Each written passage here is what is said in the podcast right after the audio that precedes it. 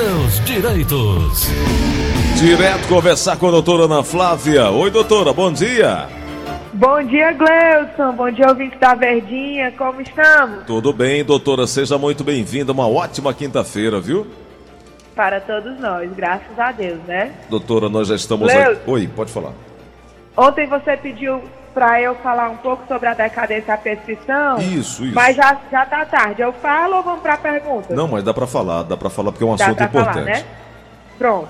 Então, Gleudson, ontem eh, foi um ouvinte que ligou, foi, e perguntou. Na e aí ver- eu comecei a falar. Na verdade, Foi. doutora, é, foi uma pergunta que nos levou a chegar a isso e eu estava buscando encontrar é, um caminho e aí nós chegamos nesse ponto, nessa tecla, porque na verdade era de interesse de todo mundo, né?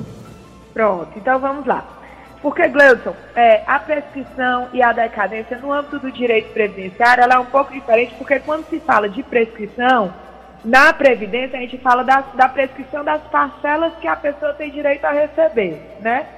E a decadência é o direito que a pessoa tem de buscar o judiciário para rever ou a concessão ou o indeferimento, né? Então, assim, quando a gente fala de decadência, muitas vezes os ouvintes perguntam: Ah, é, eu, eu, eu dei entrada no INSS, mas me disseram que dentro de 10 anos é, o INSS sozinho, se tivesse alguma coisa, ia fazer revisão. Isso às vezes as pessoas dizem até de má fé, porque na verdade, quando completa 10 anos do ato concessório, que é da, da carta de concessão, ou da, da, da carta de indeferimento, e completa os 10 anos, a pessoa, na verdade, perde o direito, o direito de revisão. Isso eu estou falando, Gleudson, com relação ao âmbito da justiça. Eu vou dar um exemplo para ficar mais fácil de entender, tá certo? Vamos nomear uma pessoa de João. João pediu em 2010 uma aposentadoria por tempo de contribuição, Certo. tá? Ele foi lá no INSS e o INSS disse que ele não tinha direito em, 2000, em fevereiro de 2010. Sendo que, digamos que ele tivesse direito. Ele tinha até fevereiro de 2020 para pedir na justiça, para tentar fazer, é, garantir para ele o recebimento, entre aspas, desde 2010. Por que, que eu digo entre aspas? Porque aí entra a prescrição quinquenal. Que ele tem o direito de buscar a justiça dentro de 10 anos, mas ele só vai receber de 5 anos para cá. Ah, tá. Tá? Entendi. O que não impede a ele, Gleudson, por exemplo, de se ele perder esse prazo de buscar a justiça, buscar o INSS de novo, pegar outra carta e ir à justiça. Tá. Perfeito. Entendeu? Entendi. Muito bom. Muito bom. Agora é importante, Gleudson, que no momento que o segurado dá entrada no processo, protocola inicial dele na justiça, se ele tem 10 anos para receber, ele só vai receber 5. Mas daquele momento para frente, não vai tirando dos 5 anos para trás. Deixa eu tentar explicar melhor. Hum. Se ele tinha 2015 a 2020 para receber e ele entrou na justiça em 2020, ele vai ga- garantir esses cinco anos e mais o para frente, porque o, prazo ele é interrompido no momento que é protocolada a petição na justiça. Tá. Então, eh, o ouvinte, eu compreendi, mas se o ouvinte ainda tiver, tiver dúvidas, entra em contato conosco, que a gente vai tentar aclarar ainda mais. Esse tema ele é muito relevante, ele é muito importante.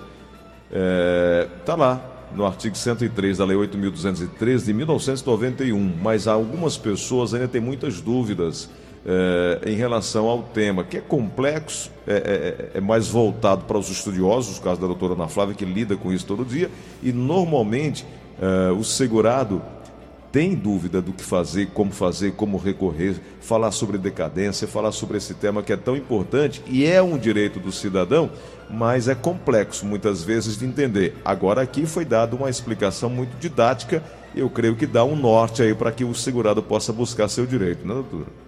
É, e sempre lembrando, Gleuton, que quando a gente fala de decadência é perante a justiça. Isso. Nada impede que a pessoa continue pedindo no INSS, entendeu? Uhum. E, numa, uma vez que ela recebe um novo indeferimento ou uma concessão que ela acha que o valor está indevido, aí começa de novo a contar, a contar o prazo para entrar na justiça.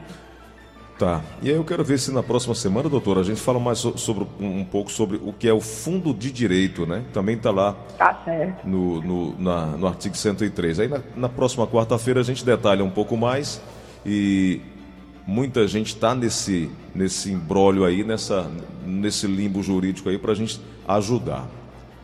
Tá certo. Com Doutor, certeza. Vamos aqui para as perguntas? Com certeza. Na linha da Verdinha, alô, quem fala? É Luciana. Oi, Luciana, seja bem-vinda. Qual é a pergunta? Obrigada. Doutora, é o seguinte, é, minha mãe tem 91 anos. Então, quando foi em 2018, eu cadastrei ela ali da Princesa Isabel, certo? Aí, em 2020, a carta chegou, dia 15, que começou essa maldita doença, né? Já foi-se embora. E os, o- os que estavam tudo fechado, né, para fazer o cadastro lá. Na, aí, dia 15 de, ju, de, de maio, Deus me abriu uma porta, eu fiz o cadastro dela, 2020, certo? Eu sou a procuradora dela. E desde março que está suspenso o benefício dela do BBC, né? Que é um auxílio que ela recebe, né? Meu pai faleceu, ela teve direito e é, vira bebê. Ela é um bebê, não anda direito, não fala direito, não escuta, é, come a papinha na boca. Quem toma conta dela sou eu, certo? Eu sou a procuradora dela. Aí, quando foi um belo dia, eu recebi uma, Deixa eu só uma pedir para senhora, deixa eu só pedir para a senhora, porque não dá tempo a senhora contar a história toda, tem diversos ouvintes É. tentando. Eu queria só a pergunta para a gente tentar encontrar Pronto, aqui tempo para tá atender certo. os outros, tá? Pronto, tá certo. É porque é o seguinte, eu queria saber o que é que tá havendo. Eu ligo por 135, tá em análise. Vai fazer seis meses que minha mãe não recebe esse benefício. Ela precisa. Seis meses, tá em análise, tá em análise, tá em análise. Aí pedi uns documentos da procuradora, eu fui ali na Pedro Pereira, botei nos documentos, tudo no envelope. E o que a senhora está questionando é exatamente o tempo de resposta o prazo do INSS, que o o prazo. INSS está demorando, né? E aí, doutora, não tem muito o que fazer, né?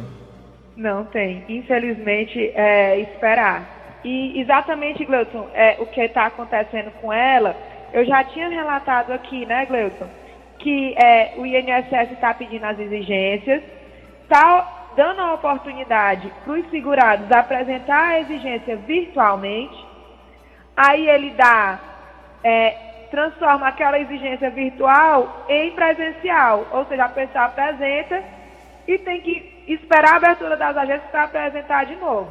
E aí nós já falamos também, inclusive, a ouvinte confirmando isso, né, Gleudson, da possibilidade de cumprir as exigências, é, colocando na urna expressa agora, né, é, que tem nas agências do INSS, inclusive na que tem aqui em frente o escritório, eu já passei, conferi, tem mesmo a urnazinha lá, onde o segurado pode botar toda a documentação que está sendo exigida no cumprimento de exigência dentro do envelope, bota o nome do segurado, o número do requerimento, o número do CPF, endereço, um telefone e um e-mail de contato. E, e, e de- deposita nessa urna a documentação que o INSS está pedindo. Importante que essa documentação tem que ser xerox, não precisa ser autenticada. Não deixem documento original que o INSS não vai devolver, tá certo? Perfeito. Mais uma pergunta chegando. Alô, quem fala? Bom dia, Bom Cleiton. dia. Tudo bem? Eu sou Francisco de Sobral. Diga lá, meu amigo, pode perguntar. Primeiramente quero agradecer o espaço e quero dizer que todas as manhãs estou te ouvindo, tá? Opa, obrigado, meu amigo. Muito obrigado. No- Nos honra bastante sua audiência. Abraço aí com todo respeito à doutora, que tem aquele grande amor de dar boas informações para quem não, não sabe muito bem, né?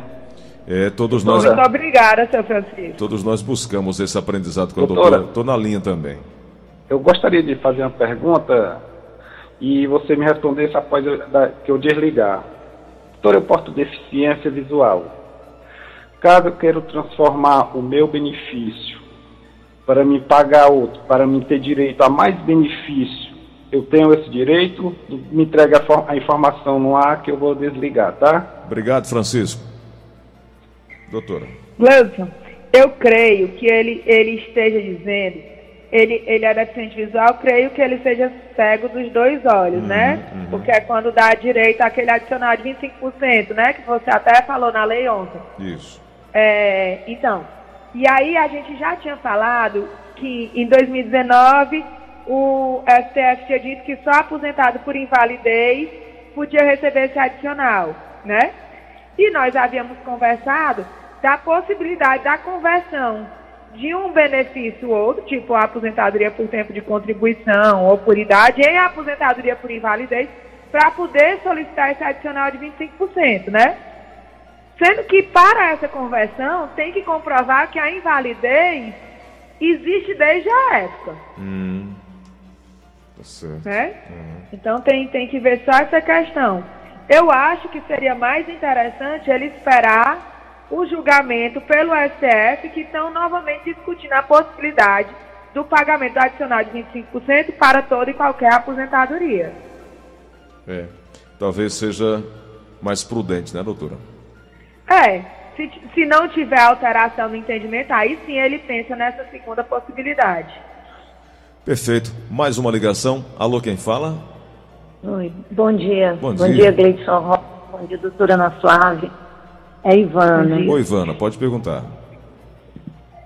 Doutora, é o seguinte, é a respeito desses 25%, mas é de quem toma conta da pessoa, que ontem você falou que esse dinheiro entra, logicamente, na aposentadoria da pessoa, não é isso? De quem da pessoa. A pergunta é o seguinte, o meu pai tem glaucoma, já há 80, 80 anos. E eu tenho uma tia também, já de 89, que tem Alzheimer. Então, eu gostaria de saber como é que eu faço para requerer esses 25%. Eu entro no meu INSS, ou o que, que é necessário ser feito? Doutora.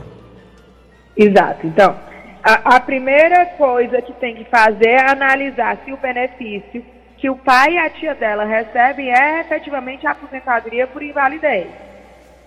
E aí, em sendo sim a aposentadoria por invalidez, ela tem que entrar no meu INSS e solicitar a majoração dos 25%.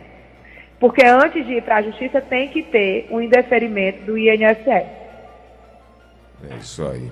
Doutora Ana Flávia, quero te agradecer pela oportunidade de conversar com os nossos ouvintes hoje, sabermos, aprendermos um pouco mais em relação aos nossos direitos previdenciários. É um tema bastante relevante. Os ouvintes podem acompanhar os nossos podcasts eh, no site da Verdinha, www.verdinha.com.br. Tem as informações todas aqui e você pode acompanhar novamente. Também tem o, o WhatsApp da equipe da doutora Ana Flávia, 996863123 e também lá no Instagram, arroba GFG Advocacia. É, doutora, por hoje obrigado, um grande abraço. Semana que vem, quarta-feira, estaremos de volta. Eu que agradeço, Gleudson, a todos um excelente restinho de semana, um fim de semana de muita paz, de muita calma, de muita saúde.